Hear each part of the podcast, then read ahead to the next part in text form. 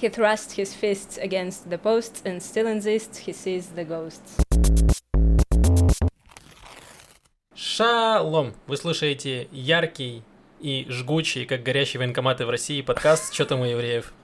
Меня зовут Макс, э, тут еще Лев и Маша. Привет. Привет. Нужно сказать, во-первых, большое спасибо Денису Чужому, который в прошлый раз приехал, подменил меня, вот, еще параллельно выступил. Большой Нет, молодец. Максим, Денис Чужой подменил меня, а я подменил тебя в роли ведущего. Давай так.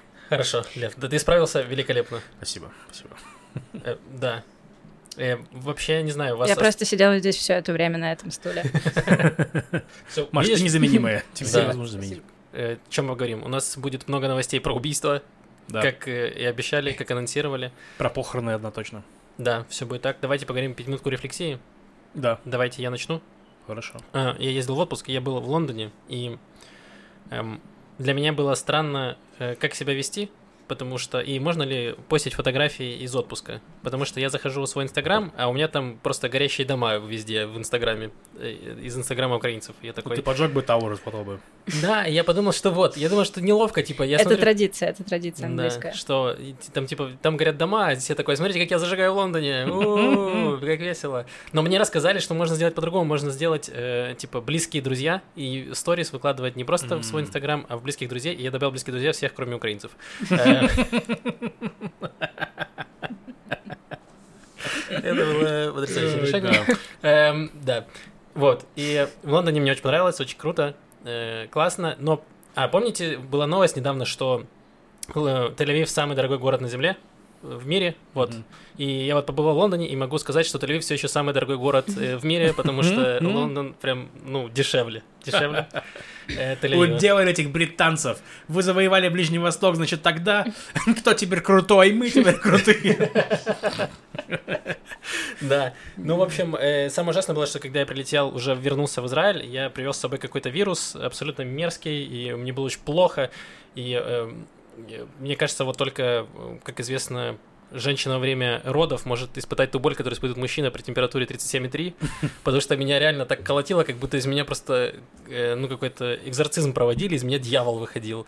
И я не знаю, возможно, того, что я в Лондоне очень много ел бекона, и здесь в Израиле меня начало выворачивать наизнанку.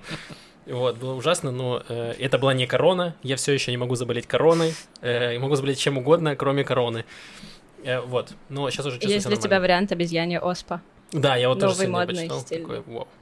Это прогрессивно. Что у вас было интересно? Но э, я вчера, меня вчера позвали в подкаст, и я в нем записался. Это был забавный подкаст, такой привет из прошлого. Э, есть в Москве такая рекламная компания Red Cats. Она прям старая, она, они начали работать, по-моему, в 2002 или 2003 году, что-то такое. Ну и до сих пор, вот уже, получается, 20 лет э, фигачат рекламу. И Я одно время с ними работал э, на подряде у них в Москве.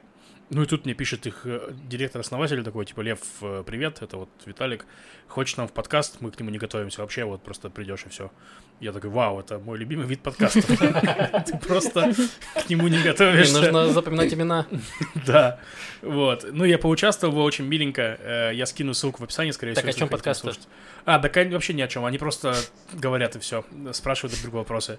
Ну, Там у них как он построен? Прожектор, прожектор Red Cats, то есть Red Cats это рекламное агентство.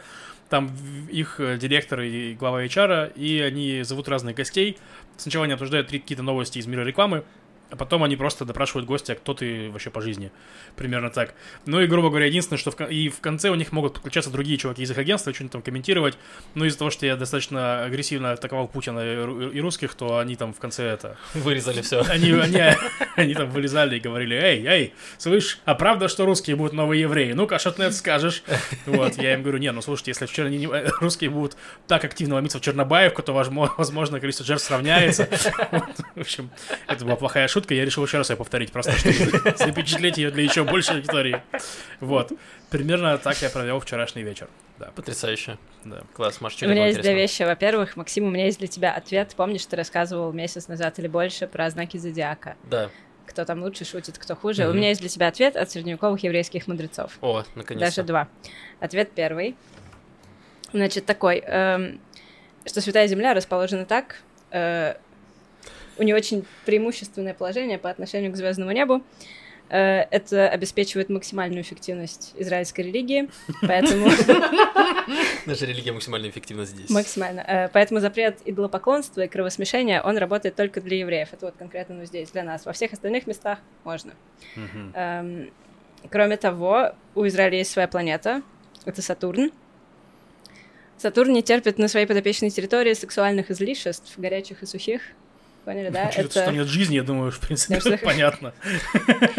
И тот, кто позволит себе подобное, будет лишен возможности пользоваться особенными качествами этой земли, которыми она обладает в сфере наук и пророчеств. Подожди, я не слышал, что ты говорила про сексуальных излишеств, холодных и Нет, горячих. нет, они наоборот, они горячие и сухие, потому что Сатурн это планета холодная и влажная. А, понял. У Сатурна есть кольца, правильно? да. Да. Так, Если вы будете заниматься сексуальными излишествами, вы не можете пользоваться благами Сатурна, кольцами. Да, это неплохо. Э, Кстати, у некоторых, в общем, был монах христианский средневековый, который считал, что кольца Сатурна — это крайняя плоть Иисуса Христа. Когда его обрезали, он же был еврейский мальчик, э, потом эта крайняя плоть, она отправилась вот так вот в небо, ее Вот просто вот, вот забросили. так вот, вот Вот так вот, вот, да. да, да. вот так вот изобрели баскетбол, Сатурна. так метнули крайнюю плоть, она фу, красиво вылетела. Так, ну, значит, были и другие средневековые еврейские мистики, которые считали, что Бог, он распределил все страны между звездами, ангелами и покровителями. Это еще, на самом деле, шумерская тема древняя. Мгм. А Израиль, он находится в сердце мира, в самом центре, и настолько он хорош, что у него нет никаких ангелов-покровителей, никаких э, сопутствующих ему звезд или планет. Это поэтому здесь так дорого, да? или не Овен, да, поэтому, поэтому Понятно, не имеет почему. значения. Да. Все знаки зодиака отменены на этой земле. Блин, Только Класс. планета Сатурн, запрещающая сексуальные излишества. блин, когда отменят налоги на этой земле? Погоди, вторая, вторая, вещь. Я еще я бы хотела делегировать на этой неделе. Хотела бы делегировать свою рефлексию. У меня э, на учебе есть курс, который называется «Преподавание гражданственности» в израильских школах. Это Ну, типа- концепция гражданственности. А, окей. Израхут. Э, Вот, и я пишу финальную работу по этому курсу, и я хочу, ну, я провожу небольшое исследование, я сделала опрос, мне бы хотелось, чтобы его заполнило как можно больше разных людей. Там такие вопросы, как будто мы с вами сидим на кухне пятницу вечером, пьем, и я вас спрашиваю, что такое быть хорошим гражданином, что такое быть хорошим человеком. В общем, если вам еще эта рефлексия не... э, если вас еще не тошнит А на каком языке надо писать? на русском, Я Мгм. очень много то, пожалуйста, я оставлю кухне. ссылку. Да, Да, прости, ссылка будет в описании, и вы сможете помочь я Маше буду пройти очень благодарна, Да. если вы заполните. Вот, я просто хотел сказать, что я очень много вечеров провел на кухне в излиянии с, с алкогольным, и ни разу меня никто не спросил, как, что такое хороший гражданин. Вот. Лёва, ну, следующую пятницу. А я, всегда еще последнее, что перед тем, как мы начнем нормальный выпуск, хотел сказать, что прошу, прошу прощения у фанатов, фанатов группы Люмен, потому что в прошлом выпуске я ак- активно, агрессивно накидывался на русский рок, э, на те группы, которые высказывались против войны, за, за, за войну, вот, но или выступали на за концертах, скажем так, и в частности я сказал, что Люмен тоже такие. Денис еще удивился, то есть что? Я думал, они только гомофобы. Выяснилось, что, видимо, я или я что распутал, или они что распутали, но в итоге я проверил, реально во всех соцсетях есть антивоенные манифесты, и в концертах они тоже не участвовали. Так что, простите, пожалуйста, я э, ошибся. И по традиции СМИ, выпуск с Денисом посмотрел много тысяч человек, этот выпуск посмотрели гораздо меньше людей, но извинения в этом выпуске. Вот так вот, Хорош. да. Итак, ребят, оставил вас всего на пару дней, а тут уже начались убийства, похороны, митинги, избиения. Эм, что происходит? Ну, во-первых, я Так ты все описал. хотел сказать, что хорошо, что были похороны после убийств, иначе бы что, трупы лежали бы на земле. Ну, вдруг что? они ожили, я не знаю, не нужно их А, хранить. Ну, Их- да, справедливо. Ну, у нас тут как раз две недели назад случилась э, такая штука, что во время операции в Дженине, это лагерь беженцев палестинский, который сейчас такой свой город непонятный, э, в- под контролем палестинской автономии, э, во время э, операции израильских войск погибла палестинская журналистка э, Шарин Абу Акле. Ширин, Хорошая А- работа, Ширин-. Ширин Абу Акле, да, простите. Слушайте, ну это уже гораздо больше, Я чем... говорю, хорошая работа Ширин вообще. Абуакли погибла от выстрелов, и непонятно от чьих. Тут, значит, палестинцы сразу сказали, что, ой, чуваки, это израильтяне убили. Израильтяне сказали, возможно, что мы, возможно, что не мы. Давайте проведем обстоятельное расследование, потому что хрен его знает, но она реально погибла в перестрелке. Это правда. Вот. В итоге Израиль предложил, по-моему, в тот же вечер э, палестинцам совместное расследование, потом предложил миру совместное расследование. Ну, то есть, э, но палестинцы, палестинцы отказались. Вот, От от, расследования с Израилем. от расследования с Израилем, И да. пуля находится у них. Они отказались предоставить израильской полиции, ну, израильским тем, кто будет вести расследование пулю. Э, потому что они не доверяют, потому что были прецеденты, Мгм. а без пули очень сложно сделать однозначные выводы. Да. Ну и сами, они же, по-моему, сами проводили расследование, но они, по-моему, не пришли к выводу. Типа, им сказали, что стопроцентно нельзя сказать... Ну, типа, Не-не-не, Это палестинцы, палестинцы сказали, что, ой, это израильтяне. Они вообще даже не стали, они сразу сказали, что израильтяне, даже не стали допускать, что сами могли выстрелить. Подожди, а исследования они... Кто? Они сказали, что они не будут проводить исследования? Палестинцы сразу обвинили. Ну, ничего не А, сказали. мне Нет, просто- можно обвинить, но параллельно Я проводить что-то, я чё-то Насколько я знаю, слышал заявление, э, мне кажется, с палестинской стороны, возможно, я ошибаюсь, опять же, 60% верной информации в этом подкасте, и по группе Люмен, ну, 58 уже, э, с группой Люмен тоже ошиблись, Эм, э, э, что они сказали, что нельзя с точностью сказать, кто... То есть они вытащили пулю, и все равно оказалось непонятно, кто выстрелил, и они не могут до конца... То есть стопроцентно нет уверенности. Вот, возможно, я что-то не то Нет, прочитал. там в новости было так, что это врач, патологоанатом, Да. который исследовал тело, Мгм. он сказал, что она убита пулей в голову. Вот пуля, вот голова. Но кто выстрелил пулю, я не знаю, я патологоанатом. То есть там так было. А, окей, Вот. хорошо. Bellingcat провели расследование, независимые исследователи, э, журналисты, которые они пользуются открытыми источниками, спутники, камеры, записи той страны, записи этой страны, положение теней, расположение, все вот эти вещи. Я... Вау, классно. Э, И они говорят, что с очень-очень высокой степенью уверенности пуля была израильская. Они не могут сказать, что это стопроцентно так, потому что не обладают пулей. Но э, весь их предыдущий опыт подсказывает, что в таких случаях они обычно оказываются правы. Мгм. Ну, грубо говоря, там реально была операция, реально была перестрелка с э, арабами. Насколько я помню, журналисты были очень близки, близко к э, арабам, которые участвовали в перестрелке, ну и попали под огонь. Да, это вот под чей огонь, ну, непонятно, не, не- не было расследования. Ну, да.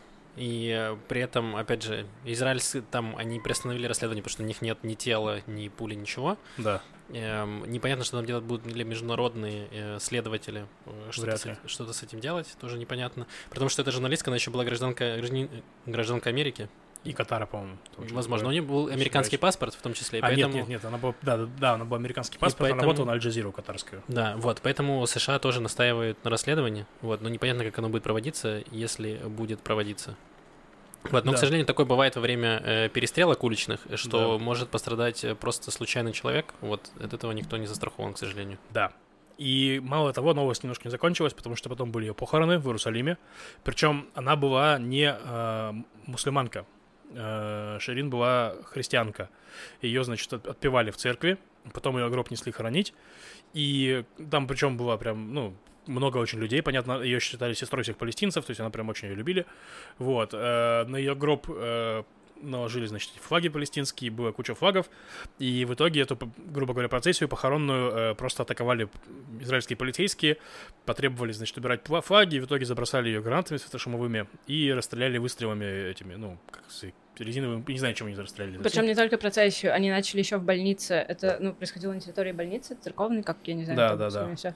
И они, в общем, есть видеозаписи, как они себя в этой больнице ведут. Ну, просто не должна себя так вести полиция цивилизованного государства.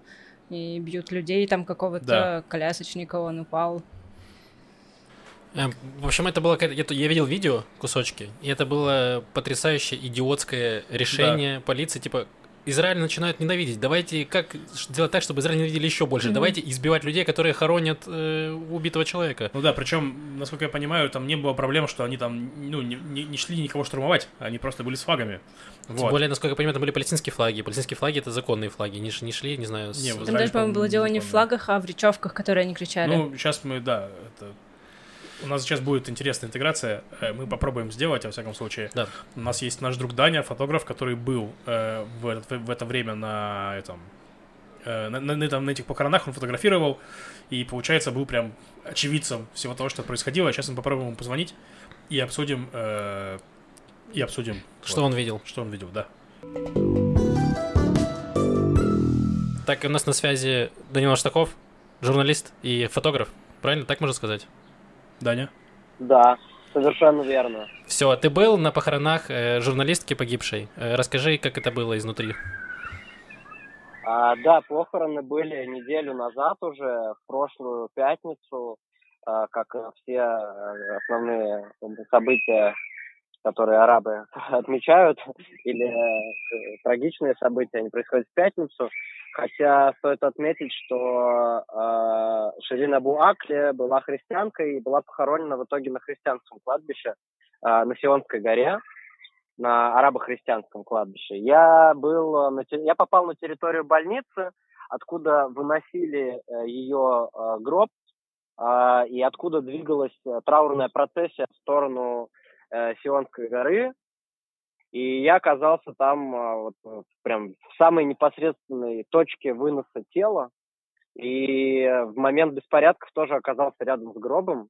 И это было довольно неприятно все выглядело. Э, вот, но я находился метрах в пяти. Через минуту после того, как гроб вышел из этой комнатки, он так поплыл по рукам, то есть э, там вообще как это все дело устроено. А, толпа пытается организовать коридор через который э, вот этот гроб э, будут тащить. Но, естественно, там был, была очень такая атмосфера напряженная. Там даже арабы многие между собой ссорились. Они как бы ссорились за то, кто будет тащить гроб. Там а, был, была часть, э, например, людей, которые были родственники ее семьи. А насколько я знаю, семья Ширина Булакли, она довольно известная палестинская семья, а, вот, ну, можно сказать, такая элита местная. Они довольно знаменитые тут люди, вот. И там начали ссориться родственники с какими-то простыми случайными людьми, которые просто, знаете, такие вот воодушевленные, разъяренные. А, да, и атмосфера была нездоровая с самого начала, но как, короче, ее вынесли, и через минуту а, я услышал взрыв шумовых гранат буквально в нескольких метрах от себя. Толпа ломанулась в сторону, ну, в какую-то сторону безопасности. А, появилось огромное количество Магава и, и полиции, и толпу стали оттеснять. И я на всякий случай стал отбегать тоже вглубь территории больницы. Но проблема в том, что это замкнутый двор, на нем довольно большое количество людей, там, не знаю, ну, трудно оценить изнутри, но сотни три человек там было точно, и я стал убегать просто в безопасную какую-то точку, потому что, ну, у меня не было ни шлема, ни там жилета, что я журналист, как э, правильные все репортеры работают. Хотя не все тоже. Там были фотографы, которых я знаю, которые без опознавательных знаков. Погоди, а что... Но они профессионально...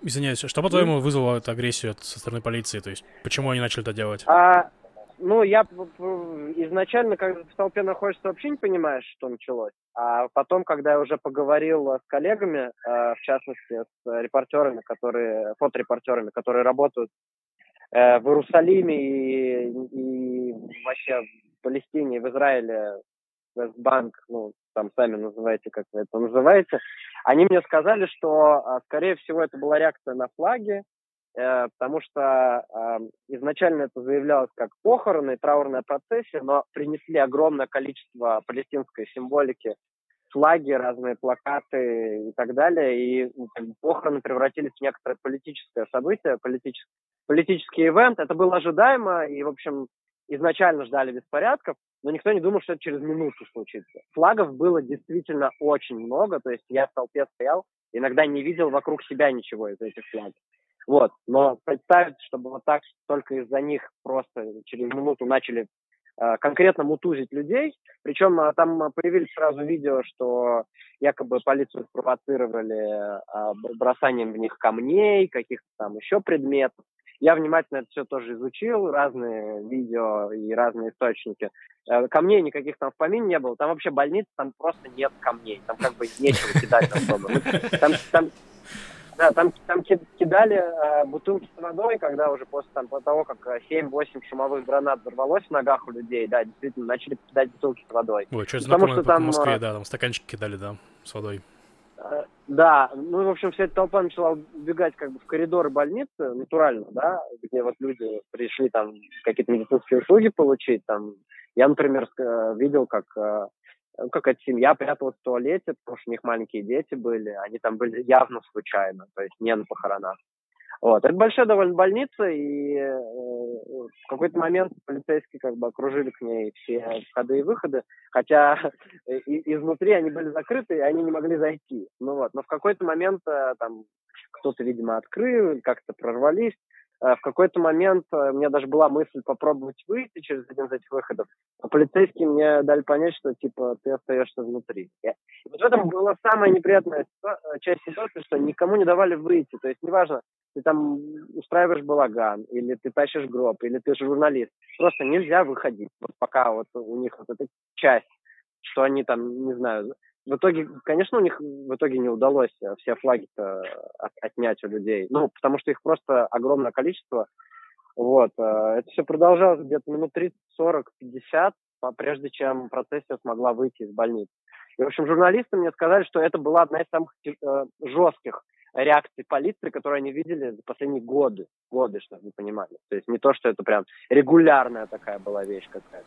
Слушай, Даня, у меня вопрос глупый, но, возможно, ты лучше разбираешься. В чем проблема с этими флагами? Ну, флаги флаги. Ну, там же, не знаю, не флаги Хамаса они приносили.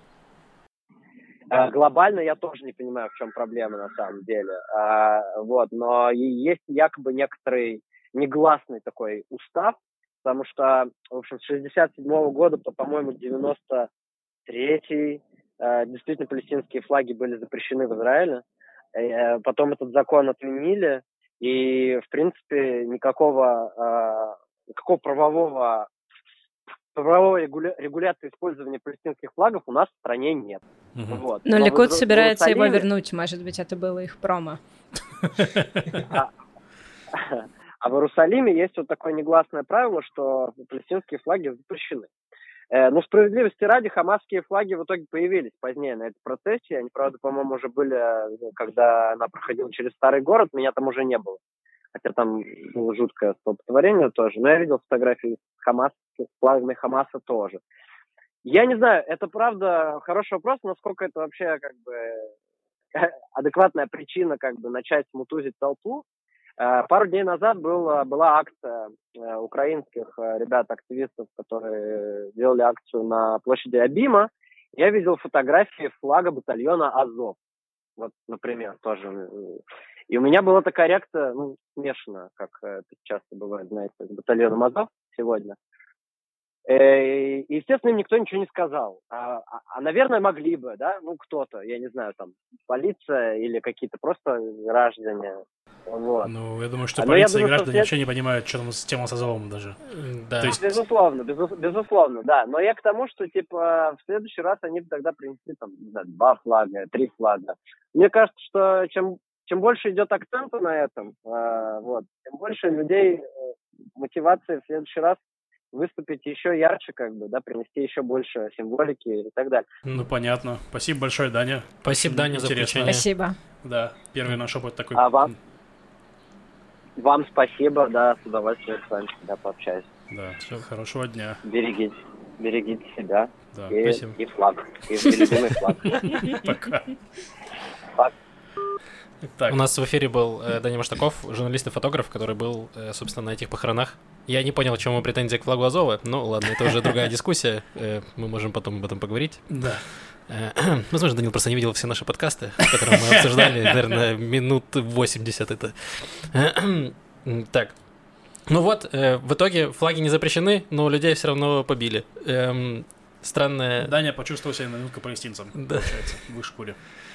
Да, э, очень странное, странное решение полиции, и, насколько я понимаю, какого-то расследования не будет. Э, возможно, это был... Мне кажется, это вообще какой-то саботаж, вот то, что сказала э, Маша, что, возможно, это промо Ликуда какого-то, что давайте пожестче закручивать гайки, я не знаю. Промо не промо, но это их предвыборные обещания Ликуда, они делают ставку теперь вот на, на это, они хотят... Э, ввести тюремный срок за демонстрацию палестинского флага, флага из-за сжигания надругания над израильским флагом. Что-то еще. Э, депортирование семей террористов и Депортирование отбирание... куда, простите? Мы депортируем тебя в восточном, в, из Восточного Иерусалима в Восточный Иерусалим. Я думаю, что речь про Я думаю, за пределы Израиля. Да. Да. А. да, они считают, что арабы захватывают страну. Такой Давайте дам немножко контекста. Ликут — это партия, которая правила порядка там 10 лет, или даже больше. По-моему, 12. 12 или что-то такое, да, лет. Последних перед э, тем, как год назад они лишились власти. Их лидер Беньямин Нетаньяго тоже, который очень долго был премьером Израиля.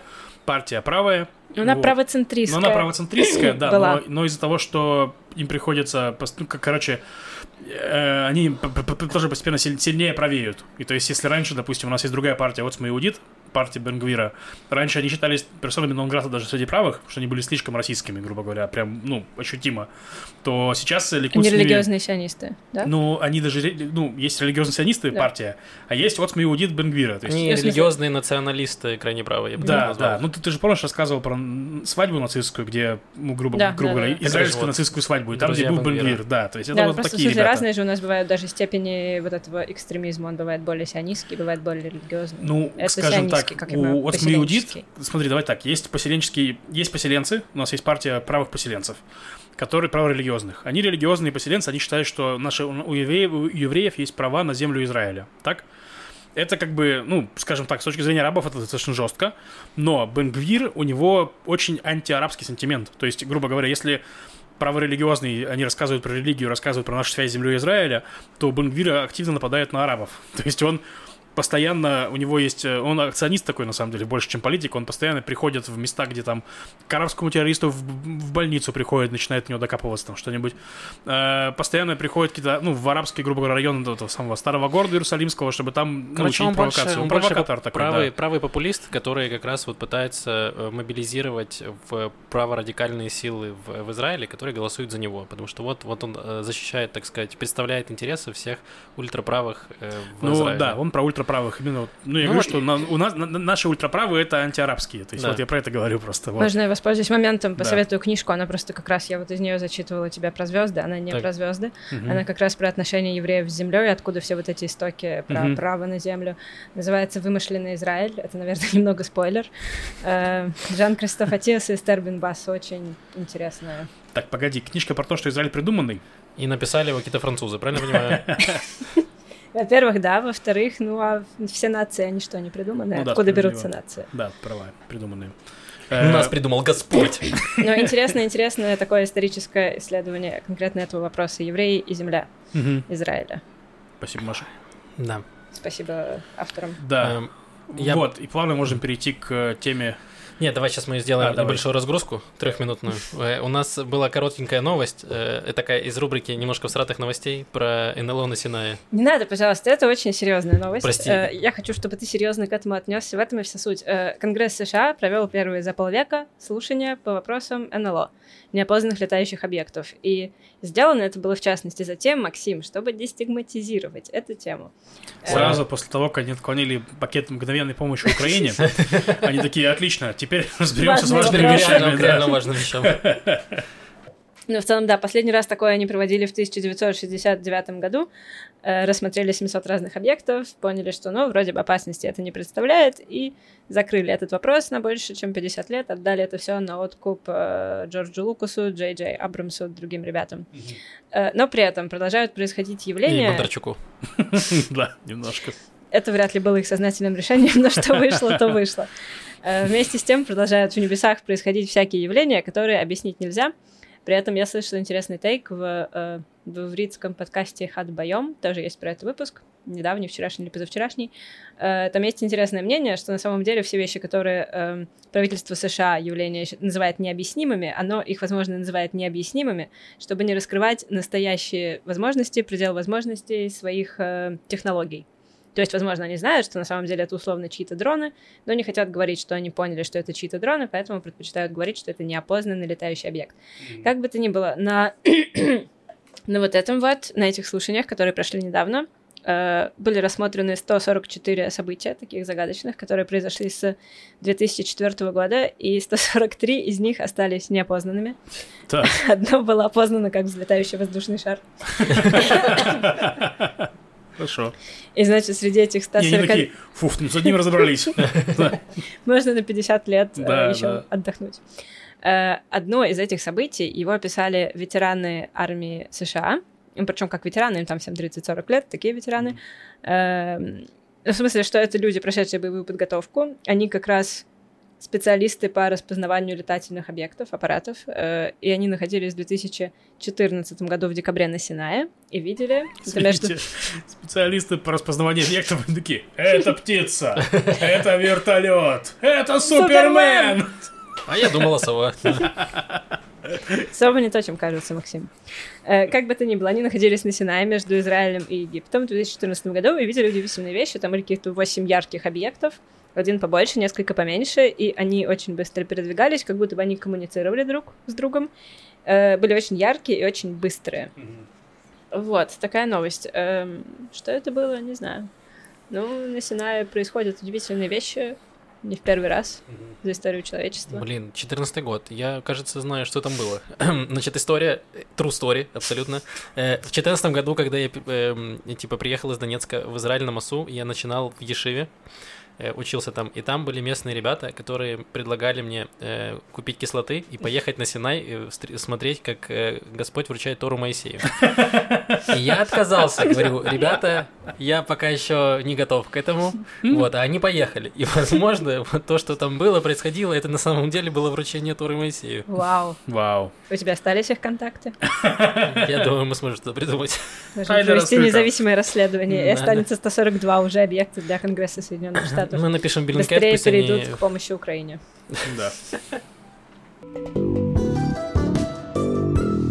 Так, теперь давайте вернемся к политике. К политике. Эм, У нас там э, коалиция разваливается. Да. Значит, э, потихоньку из... эм, Причем очень из неожиданного места, скажем так. Там сначала на, начала разваливаться из партии Емина, там потихоньку Да. уходили депутаты, и вот последний э, кто-то уходил, и поэтому министру по делам религии пришлось уйти в отставку, чтобы вернуться и занять место в Кнессете. Да. Э, вот, чтобы коалиция все еще была большинство. Но вот как раз был выстрел в спину слева. Мгм. А ты, ну, я... Ну, грубо говоря, давайте я дам снова немножко контекста. Давай. Просто я, я боюсь, что у нас после записи с Денисом записа- подписалось там человек там 200, по-моему, или что-то такое. И, ну, чтобы они хоть немножко понимали, о чем речь. То есть в Израиле система такая, что ни, ни у одной партии нет большинства. Это не Погоди, Россия. возвращаясь на 5 минут назад, и Шива, в которой начинал Максим, это религиозная школа. Да, Университет. Религиозный университет. Там были взрослые люди. хорошо. Вот. ка- Они употребляют наркотики, это взрослые люди. В общем, и у нас, э, значит, правит коалиция, то есть нам нужно, чтобы несколько партий сложились и сложили большинство в Кнессете. И вот есть партия Ликут, который лидер Нетаньягу, а это правая партия. Но проблема, что никто не хочет с ним вместе быть, почти никто.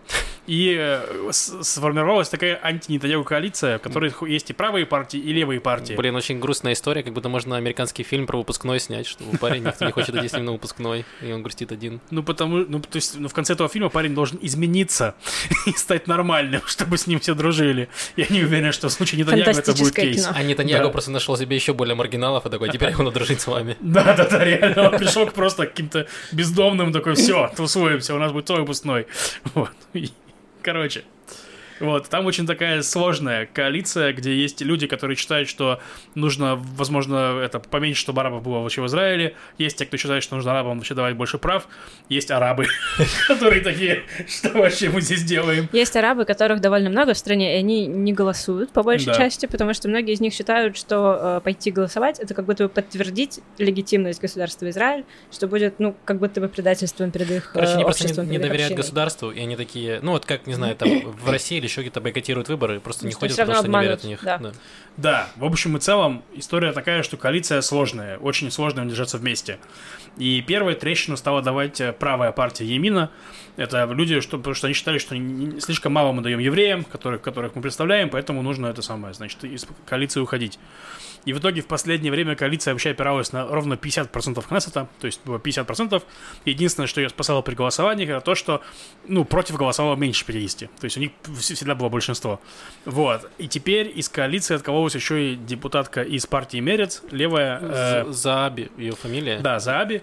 Забыли, как ее зовут, но... Это скандальная депутатка, которая еще перед выборами э, сначала она из левой партии Мерец, э, э, и она давала интервью какому-то арабскому изданию, где сказала, что не будет голосовать за закон в поддержку ЛГБТ.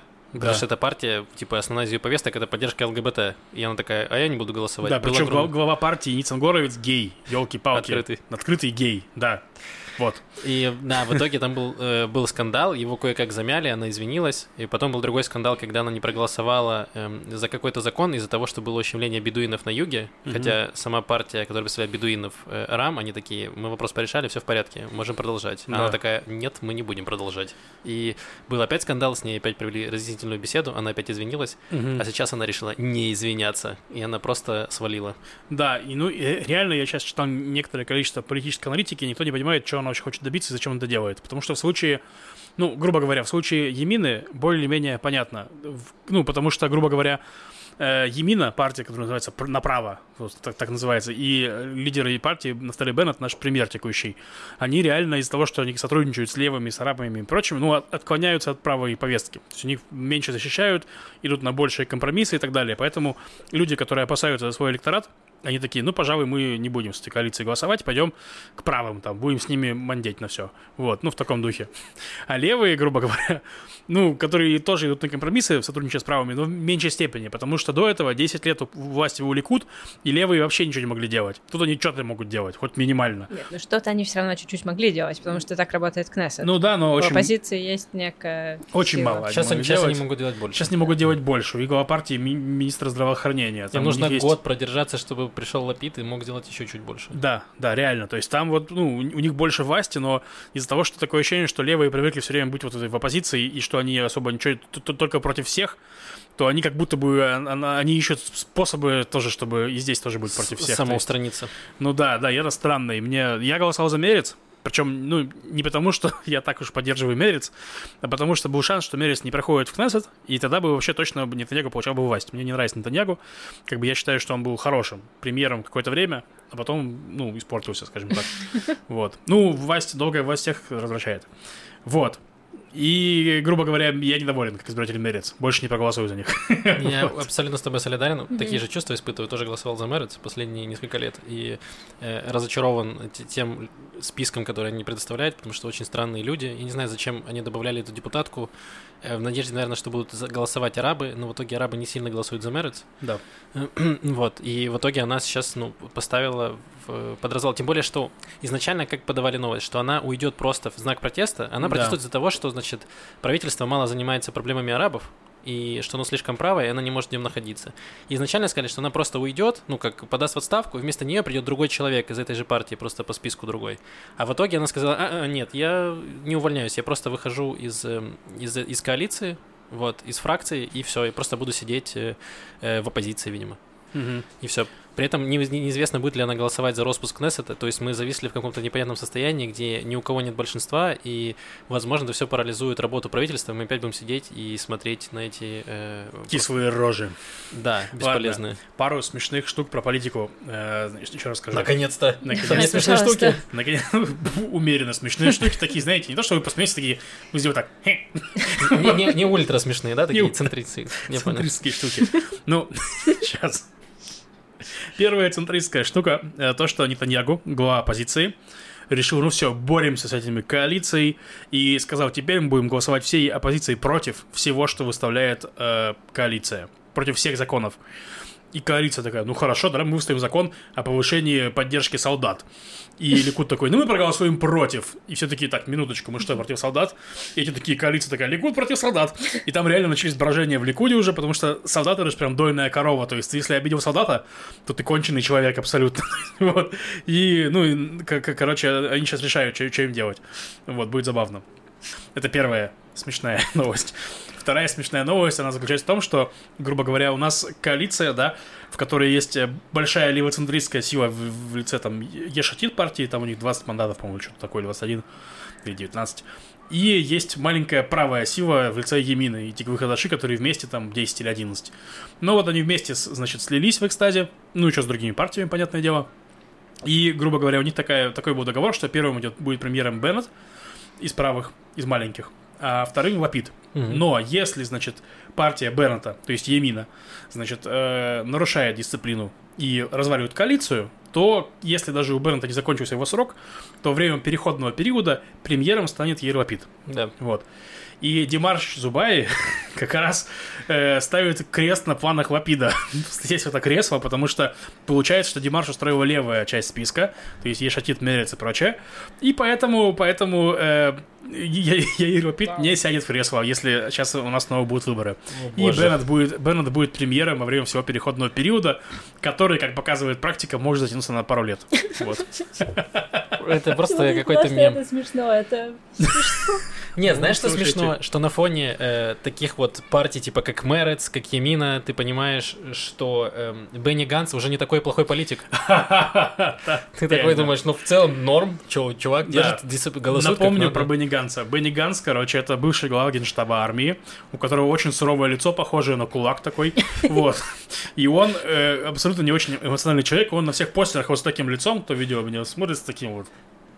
И его единственное обещание было, что он не, сядет в одну коалицию с Нетаньягу. Он прям говорит, я, говорит, не сяду с Нетаньягу. А все Читай до этого обещали, все до этого обещали, и все садились после этого. Был Да. один, один э, депутат, который сбрил себе бороду со словами... Усы. Да, Нет, усы, сбрил. усы.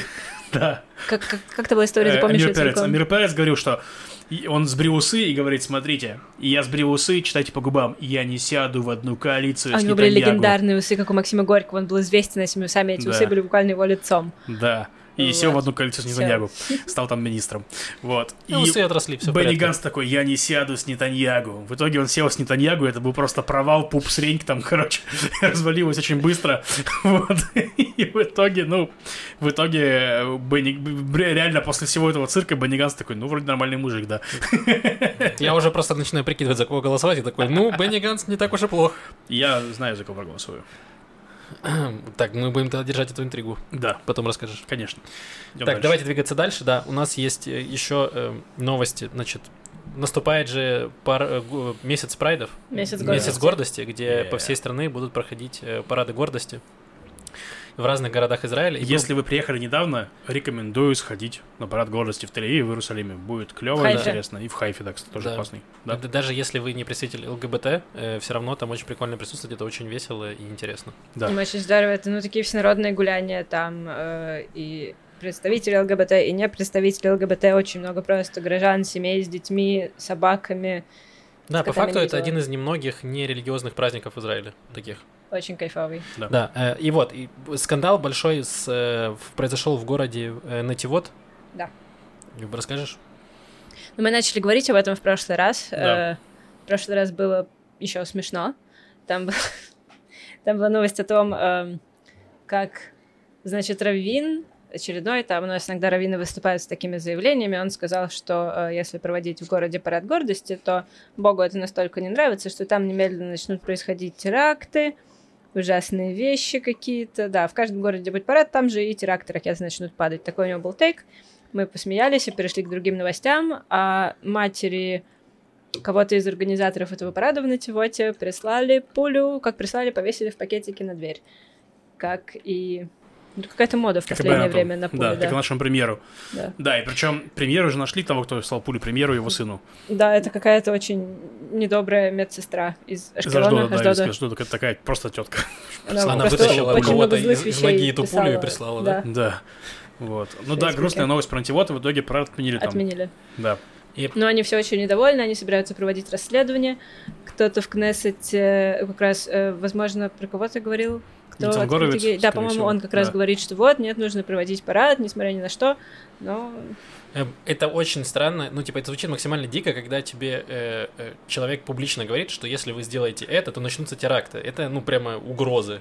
И при том, что там говорилось, что он э, в проповеди, когда были молитвы, в э, мест... это достаточно религиозный город, там большинство Да. населения религиозное. Да. Вот, и там э, местные раввины говорили, что, типа, нужно любой ценой э, сорвать, значит, этот э, парад.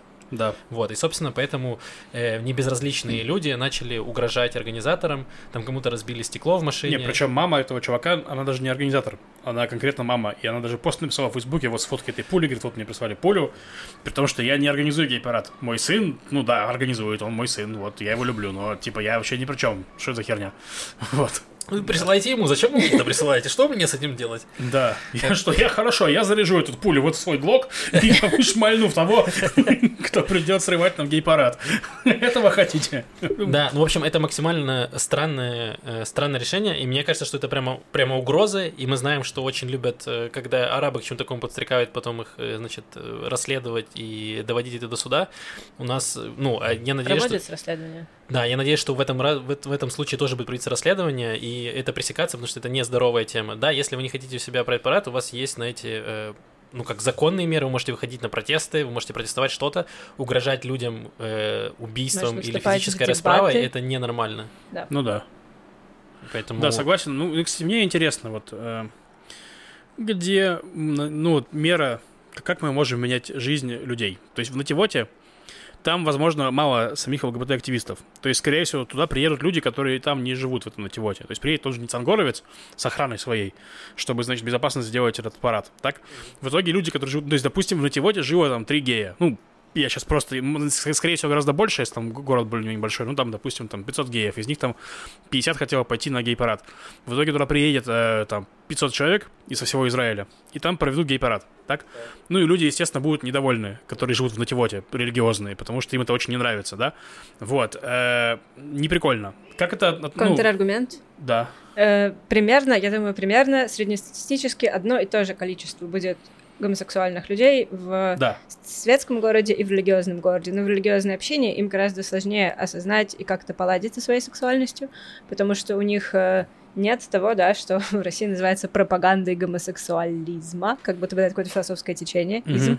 Э, нет каких-то, ну, медийных примеров, нет репрезентации, нет концепции того, что то, что с тобой происходит, это нормально, что ты не Согласен. какой-то странный, ущербный, что ты просто нормальный человек, немного отличающийся от других нормальных людей, и мы все люди отличаемся друг от друга. Этому мог бы помочь парад. Но Нет, как это бы я понимаю твоя позиция смысл тоже парадов. понятна. Так вот, да, я просто пытаюсь понять, чем он, допустим, отличается от какого-нибудь марша Иерусалима с флагами, про который мы рассказывали. Когда приезжают правые активисты, даже не совсем из Иерусалима, а просто там из окрестностей Иерусалима, например, да, и проходят маршем по всему старому городу, по арабским кварталам, где и говорят, что вообще-то мы здесь, мы здесь власть. Ну, в смысле, вообще-то мы можем просто пройти с этими флагами по этому городу, и вы ничего с этим не можете сделать. Арабы против, мне нравится эта идея. Этим и отличается. Чем? Ну, Что? они это делают из э, позиции политического доминирования. Так. Арабы там, во-первых, это их арабские районы, во-вторых, они, ну, как скажем так, более угнетенная группа населения, да, если мы Мгм. в этой марксистской терминологии мыслим, я просто все время в ней мыслю, Да, извините. А если мы говорим про нативот, эм, я бы не сказала, я думаю, что, наверное, есть люди, которые так считают, но я бы не сказала, что вот эта идеология толерантности, она прямо супер вау доминирует и не дает никому от нее отступить. Это, ну, мне кажется, не так объективно в мире. Ну, как сказать? Ну, вот нативотцы не хотят, чтобы у них был парад, получается. Но если есть нативотцы, жители нативота, которые хотят, чтобы у них был парад, то это их внутреннее нативотское дело. Если Ну да. внутри арабского квартала есть арабы, которые очень хотят, чтобы правые евреи пошли по их кварталу с флагами, ну, наверное, тогда тоже нужно сказать им, да, хорошо, ну, это, Хорошо. мне кажется, не совсем сопоставимые, похожие в чем-то, да, но Согласен. все-таки не совсем синонимичные Ну, ситуации. Да, я думаю, что должны быть последовательно. Либо мы разрешаем э, какие-то шествия и, э, не знаю, там, парады, и протесты и все остальное, либо мы запрещаем их, если вот кто-то кто-то против, или какое-то Мгм. число людей против. Но в- так или иначе, в любом случае, опять же, угрозы и все остальное это не, Сто пудов. не недопустимо. Возможно, э, я помню, что во время, во время пандемии, в один из годов пандемии, э, в э, в Хайфе вместо гей-парада был такой, знаете, гей-митинг. Ну, то есть это была площадка. Они по зуму встретились. Нет, нет, нет. Да, в пижамах э, с единорогами. Нет, это была площадь перед аудиториумом, такая, ну, средняя большая городская площадь, очень мало в Хайфе больших площадей, потому что все стоит на горе, и там все было расчерчено, чтобы все стояли друг от друга в двух метрах, и была сцена, на ней выступали разные спикеры, э, какие-то более политические, которые там такими лозунгами говорили, какие-то просто люди от каких-то организаций или нет организаций, рассказывали личные истории, и было очень душевно. У этого не было вайба вот этого парада, где хо-хо-хо, блестки, единороги, танцы, вот это все. Но эм, у этого был, мне кажется, такой очень... Не знаю, был какой-то эффект интимности, и, возможно, что-то такое можно было бы провести в условном нативоте, и это бы меньше разозлило эм, некоторую часть, скажем, не самую экстремистскую, да, не самую религиозную экстремистскую часть жителей. Потому что парад, который проходит через твой город, ну, если это максимально противоречит всем твоим убеждениям, ну, да, понятно, почему это неприятно. Но если это какое-то локализованное событие, и Возможно, ты туда приходишь да. конкретно покидать яйцами, уже ты выглядишь как дурак. Короче, мы говорим о том, что нужно искать компромиссы. И, ну, да. говорите к меня об этом, да. да, да не а нужно... не присылать пули матерям да, людей, да. Ну, занимающихся Да, поэтому это должно быть более в какой-то открытой форме. Эти переговоры велись ли они, пытались ли они договориться между собой, потому что сейчас непонятно. У них э, разговор идет ну, отправкой пулей друг другу. Вот. Одни отправляют пули, а другие фотографии этих пуль отправляют. И жалуются в полицию. Все, вот так Фотографии пуль лучше, чем пули. Ну, Я общем, согласен. Да, наш, наш Даня поедет э, на Тивот наверняка, мы ему позвоним. Главное, чтобы после этого там не случились похороны. Э, так, ладно, давайте, давайте двигаться дальше. У нас есть э, рубрика э, небольших новостей от Маши. Обычно они восхитительные. Маша, да. чем эм, порадуешь? Да, смотри, сначала есть новости. Не будем уходить далеко от религии. Про религию женщин. Там одна э, забавная, другая хорошая, серьезная. Я начну с хорошей, серьезной. Э, в общем, есть в израильском религиозном сообществе такая категория людей. Есть э, во-первых, давай, так хорошо, я начну с того, что пожениться можно только религиозным евреям по религиозной еврейской традиции здесь. Если кто-то хочет пожениться... тоже, кстати. Да, про это будет разговор. И если кто-то хочет жениться как-то по-другому, он может полететь, допустим, на Кипр, либо в Выдыхай, или в какой-нибудь Лас-Вегас, ну, в какое-нибудь другое место. Вот. А здесь только по обряду, и развестись тоже можно только по обряду, через равенат, а для этого нужно, чтобы муж дал жене гет. Э, в смысле, не такси вызвал, а дал ей официальный документ, что да, я с тобой развожусь, я тебя отпускаю. А женщине такой документ не нужен? Ну, в смысле, женщине не нужно давать такой документ, если мужчина хочет развестись? Мне кажется, да насколько ну, я знаю. Ну, я да. могу сейчас Насколько ошибаться. я понимаю, да. Ну, что типа истории, только мужчина должен согласиться. Желание да. женщины развестись не сильно влияет. Да, так мы живем в светском демократическом государстве. И есть довольно большое количество, довольно большое количество женщин, э, которым приходится ждать гетто очень долго. Есть э, две с половиной три тысячи женщин сейчас, прямо сейчас, которые ждут гетто уже больше двух лет, и они находятся легально в таком ну, очень подвешенном состоянии. Они не могут э, женить, э, не могут выйти замуж, не могут, не знаю, как у них с, легальными правами, думаю, что не все легальные права у них есть.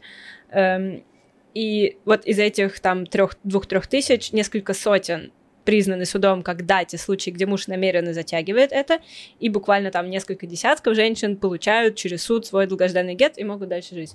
Вот. И новость заключается в том, что, наконец, сейчас вот как раз э, Горовец, Натан Горовец, да. Отлично, я сегодня... Ницан, это, Ницан, это имя, Ницан, которое... Ницан, Ницан спасибо. Это имя, которое я запомню сегодня.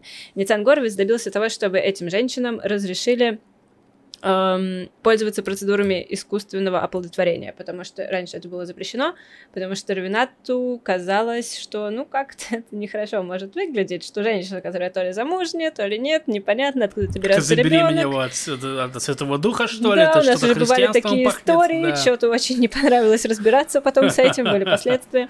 Э, в общем, да, поскольку ребенок, рожденный вне брака, в иудаизме считается мамзером, бастардом, и очень на это косо смотрят, долго долго были у этих так женщин сейчас проблемы. разрешили со стороны разрешили. религии или со стороны государства? Разрешили легально.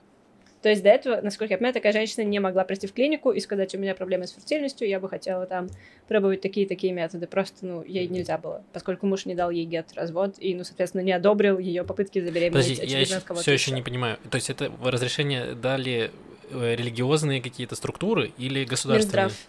Минздрав, окей. Ну, возможно, Минздрав надавил на... Нет, я думаю, что это Минздрав разрешил. Окей. Ну хорошо. Ну я... да, Минздрав управляет Хочешь... больницами, то есть вот, возможно, не, не, лишили немножко власти. Рейвенов. Да, но это долго вот. тянулась эта история, да. насколько я поняла. А я просто напомню маленькую историю про Гет.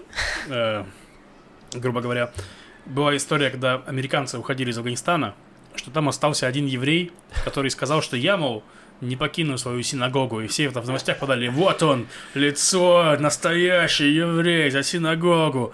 Потом копнули чуть глубже и выяснилось, что это просто мужик, который, ну, развелся с женой, настолько на нее обижен, что уже кучу лет не дает ей гет. А экстрадиция в Америку и, или в Израиль, ну, не экстрадиция, в смысле, а ну, его эвакуировать готовы были. Эвакуация в Америку э, позволил, ну, он окажется в месте, где за это на, него можно подать суд, подсудное дело, короче, не давать гет столько времени. И в Израиле тоже, на самом деле, это преступление. Вот, и, короче, его заставят дать гет супруге, или, ну, или он будет там осужден. Вот. Ну и в итоге с ним договорились, он дал гет, и его эваку... эвакуировали. То есть а, история да? закончилась так, мне кажется, да. Божечки. Вот, но, конечно, ну, вот ну, еще, вот. Еще да, маленький забавный факт, что в США реально наверное, все еще есть, но она была раньше, эта проблема с гетами большая, и что не могли выбивать, то есть обиженные мужья не хотели давать развод женщинам, и там, там открыли сервис, когда ты нанимаешь э, местную мафию, Да, которая приходила... местная мафия, это была еврейская мафия, этим занимался Равин. Вот, Да. да. которые приходили, собственно, к этому мужу и, э, так сказать, оказывали на него физическое давление, э, чтобы он выдал документ о разводе. История смешная и не смешная, потому что я читала об этом очень-очень долгий лонгрид, и там были прям жуткие подробности. Да, То есть Мак, они ты же рассказывал, Макс рассказывал, нет? Да, но это мы давно, да, мы, кажется, делали, да, что там, Да. ну, типа, там, э, людей избивали, все остальное, похищали, вот, поэтому, э, ну... Причем, что- по-моему, даже часто не только их, но и членов семей, или угрожали членов семей. ну, Ну, я уверен, что- она не то, Мафия. чтобы церемониться, да. Да, тем более, опять же, эта еврейская. религиозная тусовка, она достаточно закрытая, мы большинство историй даже не знаем и не можем представить, до, чего там все доходило, поэтому, э, опять же, э, Мгм. реформизм наше все. Ну, я вам сейчас расскажу про реформизм. Сейчас будет история про, про жабу и гадюку, про столкновение миров. Год, значит, в декабре 2021 года встречались представители разных религиозных движений внутри иудаизма с э, президентом Ицхаком Герцогом, и была сделана фотография, где они все сидят за столом, и ее опубликовал какое-то время спустя э, интернет-сайт религиозной ультраортодоксальной газеты Бахадрей Харидим. И, как обычно это делают ультраортодоксы, они заблюрили всем женщинам лица. Потому что, ну вот... Нехорошо так, да. пялиться на женщин чужих. Да. Это очень забавно, потому что они там сидят за столом, то есть видно верхнюю часть женщины в пиджаке, которая не отличается от верхней части мужчины в пиджаке, ну, практически, да, там, ну, правда. Да. Э, Во-вторых, они все в масках вот так вот, потому что все еще ковид. То есть, что именно там могло смутить взгляд религиозного еврея, я... ну, Черные глаза. Я не знаю, что. Возможно. А подожди, а ответь мне за- на еще такой вопрос. Была же история со сквернением. Вандалы, значит, закрасили портрет, эм, вывешенный у Иерусалимской мэрии, портрет 95-летней выжившей в Холокосте по тем же соображениям. Да, что-то было, было. У нее тоже были черные глаза. Возможно, я не знаю, не помню. Нет, это ре- реально ре- регулярная история. Вот в Иерусалиме, где я жил, там постоянно вижу там ну, реклама на каком-нибудь э, фургончике, который возит э, еду для супермаркета. Там женщина нарисована, и у нее лицо закрашено краской. То есть это прям, ну, такая вот Потому проблема. что в иудаизме у женщины нет лица. В общем, как бы то ни было, женщины, которые были изображены на этой фотографии, это Они в не основном- занимаются объективацией женщин. Они такие, мы любим женщин не за их лицо. Мы любим их за э, то, какие они Продолжи, люди. пожалуйста, мысль, за что? За, э, хоро- за фертильность. Вот. Неважно, какое у нее лицо, Максим. главное, чтобы из нее вылетали дети. Да, просто пиу-пиу-пиу-пиу, чтобы она просто строчила. Да, Насколько да. это... Никакой объективации, просто ноль, зеро, надо. Блин, я пытался, я пытался, правда. Спасибо. Э, Как бы то ни было, все женщины, изображенные на этой фотографии, это представительницы каких-то реформистских движений эм, разных. Им это очень не понравилось, они подали в суд. Причем, что мне нравится, это такое столкновение культур. Они заявляют, что это унизительно и, ну как, вред и унижение были им нанесены, да, harm and humiliation.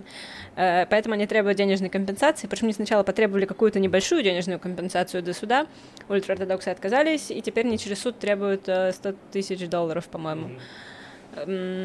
Вот, а ультра- ультраортодоксальная газета отвечает на это, что вот у них, они живут по таким понятиям, и дело в том, что их читатели настаивают на поддерживании, поддержании достоинства женщин.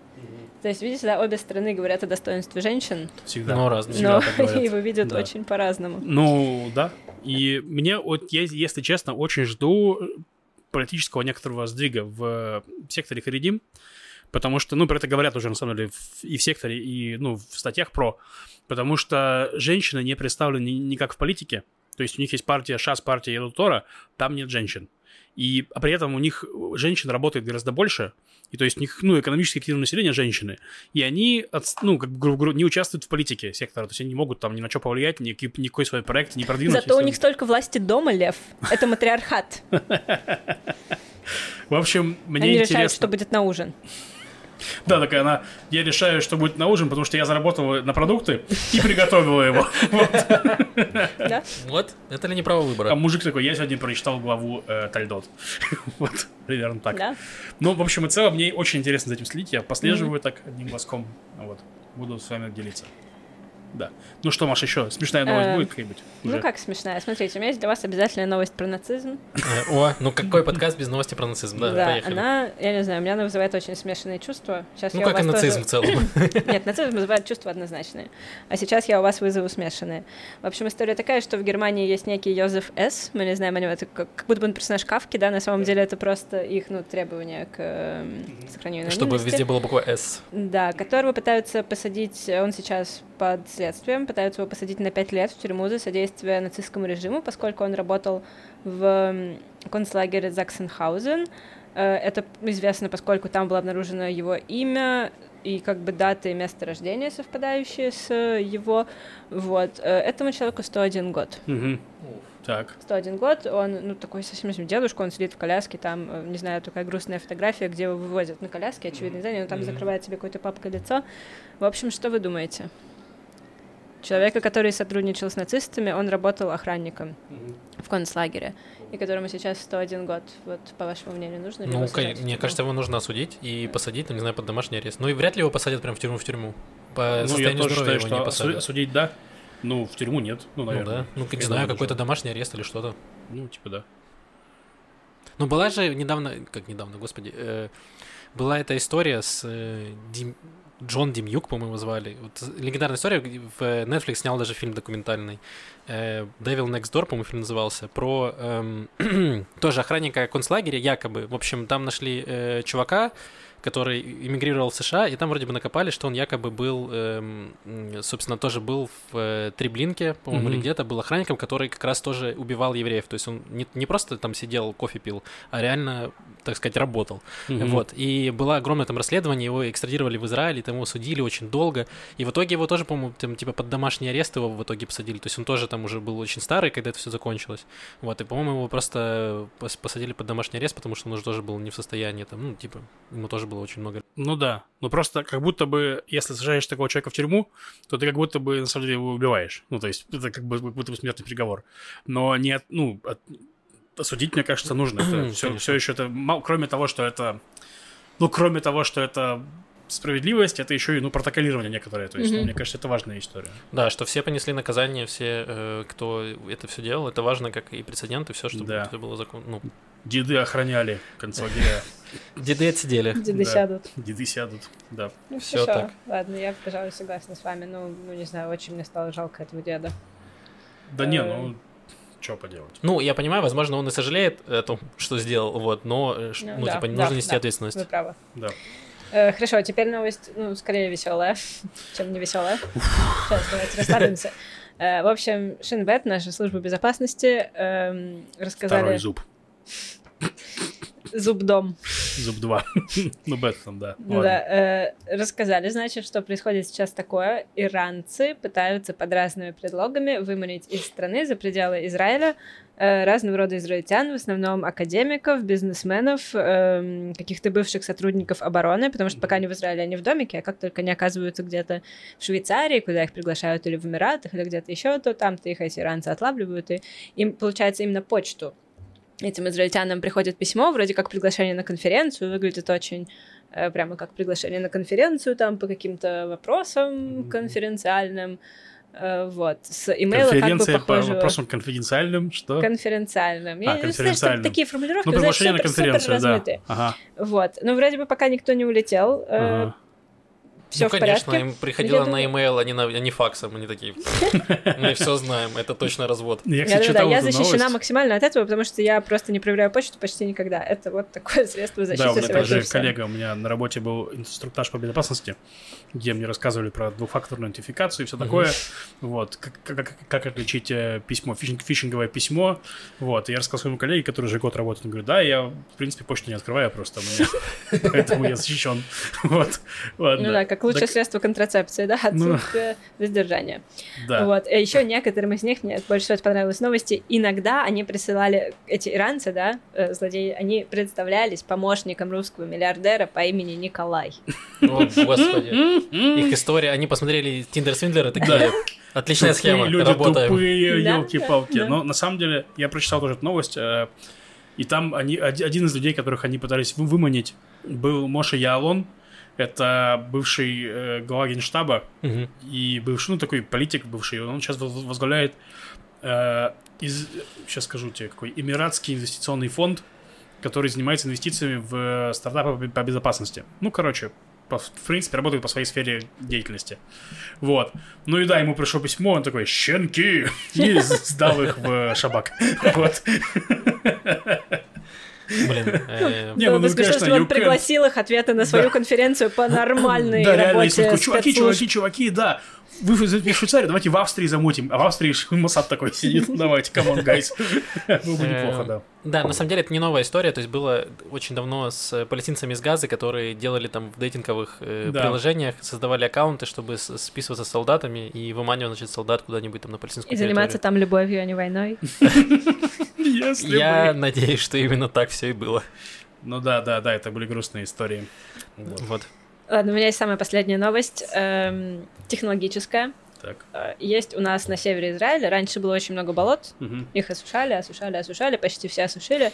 И Блин, тут когда я, вдруг... пред- извини, пожалуйста, когда я слышу осушили болото, я представляю себе, что мы даем Гулливера, который просто такой и выпивает болото и Да, уходит мне тоже кажется, трубочка я просто Да-да-да-да-да. выпиваю. Можно, кстати, посмотреть э, один из первых, возможно, даже первый фильм, снятый на территории Израиля, тогда еще Палестины, подмандатный, он черно-белый, про то, как приезжают первые пионеры, ну или он уже как раз нет после... В общем, где-то 40-е, 50-е Мгм. годы этот фильм, черно-белый, про то, как приезжают эти пионеры, осваивают землю Израиля с киркой, там на очень смешном иврите, ну то есть слышно, что иврит только-только возродился язык. Диктор рассказывает, как мы осваиваем землю. Ну да, прямо. кибуцы же, они же как раз вот Да. строились, там осушали эти болота, умирали от малярии. Да. Да, вот, да, все да. это делали.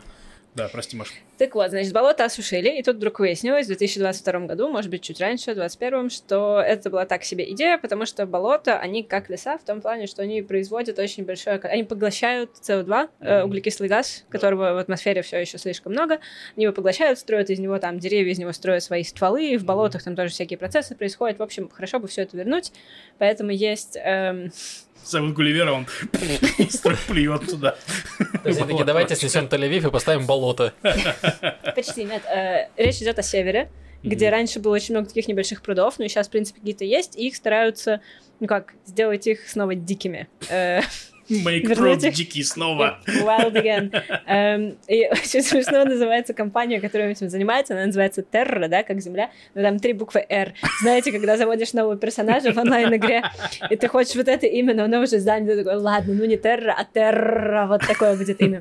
Вот. А отдельно мне нравится, что это компания Terra, которая они, во-первых, заботятся об углекислом газе, во-вторых, о птицах. Это очень Мгм. важно, потому что все перелетные птицы практически в мире, они летят через Израиль. Да. Э, И это последняя их остановка, когда они перед большой засушливой Африкой могут нормально напиться воды и поесть. Вот эти Мгм. пруды, это еще и для птиц, просто такой нормальный фудкорт, чтобы они, ну такой нет, пит-стоп, Да. птичий пит-стоп. Э, Короче говоря, и эта фирма Terra, она сотрудничает, знаете, с какой международной фирмой, которая э, проверяет, ну, как они там распоряжаются. Air. Почти. Она работает Water. Верра. Как, как? Верра. Тоже три R. Нет, две «Р».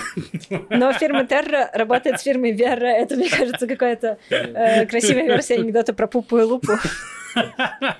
Э, А еще отдельно я хотела бы сказать, что у нас вот тут дом, в котором мы живем, и постоянно что-то течет снаружи Да, из какого-то кондиционера. Вообще не знаем, Эм, откуда, и- откуда оно да. прибывает. Да. А ну вот Терра, да, они хотят разводить, они говорят, вот, мы начнем там запружать эти пруды, и вернутся снова там комары, вернутся лягушки, все, короче, будет очень классно, птицы за ними. Мгм. Вот, у нас постоянно что-то течет по стене кухни снаружи вода, и дом устроен так, что вся эта вода оказывается на полу кухни. Там просто э, иногда за ночь может образоваться лужа такая Мгм. литра на три, просто на полу кухни. Да. И я хочу сказать, что, мне кажется, компания Терра просто пришла к нам домой и начала заполачивание Израиля прямо отсюда, потому Прямо что комары, кухни. комары уже прилетели. Я кормлю их примерно два раза в день, не спасает ничего, ни звуковая, издающая звуки вещь, ни средства от комаров. Комары прилетели, скоро будут лягушки, за ними перелетные птицы. А потом, я надеюсь, мы съедем отсюда. А потом вы проснетесь, а вы уже в болоте. Отлично. Потрясающая история. Класс. Так, э, мне кажется, это все потрясающие новости Да. э, на Да. этой неделе. Давайте, во-первых, скажем большое спасибо нашим патронам, кто нас поддерживает. Да, у нас Э, прибавилось Спасибо, спасибо, патронов. спасибо. Да, спасибо огромное. И Максим как раз заказал новые микрофоны. Да, на, на эти, на эти деньги придут хорошие микрофоны, э, вот, хорошие стойки, и все будет хорошо. по крайней мере, у нас. Шрам не будет болеть.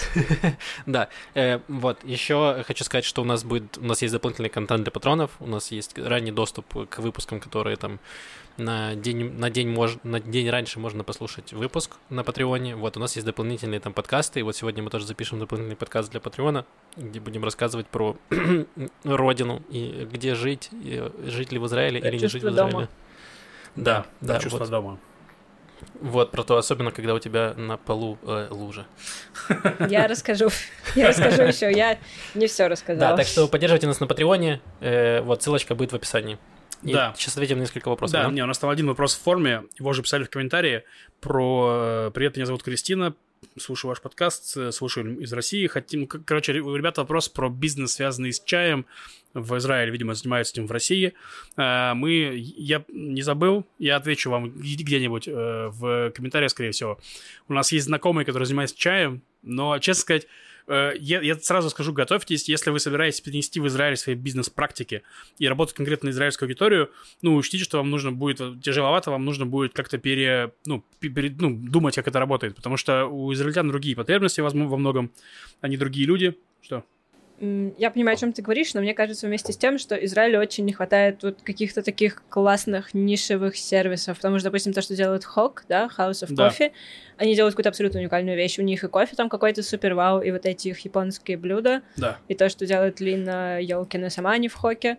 Ну, Это же супер уникальные вещи, Э, и- и, согласен. они находят своих покупателей. Я думаю, что с Э, чайной да. церемонией будет так же, если... Я абсолютно согласен с вами, с, с тобой и с Хоком. Проблема в том, что как это построить как бизнес, э, это сложнее просто выходит. Хок вложили очень много денег в оборудование, в кухню, вообще все, все, все, все. Сейчас не пожинают плоды. Просто для примера, э, бизнес-практика, которая в России распространена очень сильно, это типа кухня на районе, когда вам там или, или готовая еда на день, то есть вы заказываете себе еду, допустим, вам утром курьер привозит там еду на, на день там, или на два дня. Вы ее едите, там, допустим, какое-то конкретное количество калорий. Отличная же тема. Ну, в Москве прямо я точно знаю, у меня куча людей, которые этим пользуются, им это удобно, они там худеют таким образом и прочим. В Израиле я только, только я знаю три или четыре попытки людей такой бизнес организовать, и они не смогли чисто в смысле войти в рынок по, ну, этим, по, по- по деньгам, по объемам, по всему. То есть э, про это нужно, нужно это держать в голове. То, что разные продукты могут заходить, точно могут. Вот, но просто знайте про это. Вот. Такой мой спич сегодня. Отлично. Налоги очень высокие. Извините. Извините, извините. Есть еще какие-то вопросы? Нет. Все. Давай-то мы уже много времени, мы тогда поотвечаем на комментарии, которые пишете в Ютубе в следующий раз. Да, Э, Вот, пишите комментарии, это нам очень помогает, ставьте лайки, э, будем продвигаться э, все вместе. да, подписывайтесь на нас на Ютубе, потому что у нас осталось там буквально человек 30 до 2000. Очень приятно, очень хотелось бы А что, тогда будет? Птичка вылетит и ролик покажет, ты не знаешь, что ли? Э. Лев демонтирует стендап. э, Как вам такой? Как- вам такой? Шанс есть, мем. шанс есть. Э, Да, это, кто не знает, сколько месяцев 11. 11 месяцев назад? 11, ну 10. Ну, где-то месяцев 10 назад э, Яла Балаган снимал э, стендап местных комиков, вот, и он в монтаже. Да. Э, Что называется, это очень эм, детальный монтаж, я бы так его назвал. Да. Э, вот, монтируется день в день, что называется. Спасибо Э, большое, Максим. Ладно, извини, Лев. Да. Все, спасибо всем, кто нас слушал. С вами был э, Макс, Маша и Лев, и услышимся через неделю. Пока-пока. Пока-пока. Пока.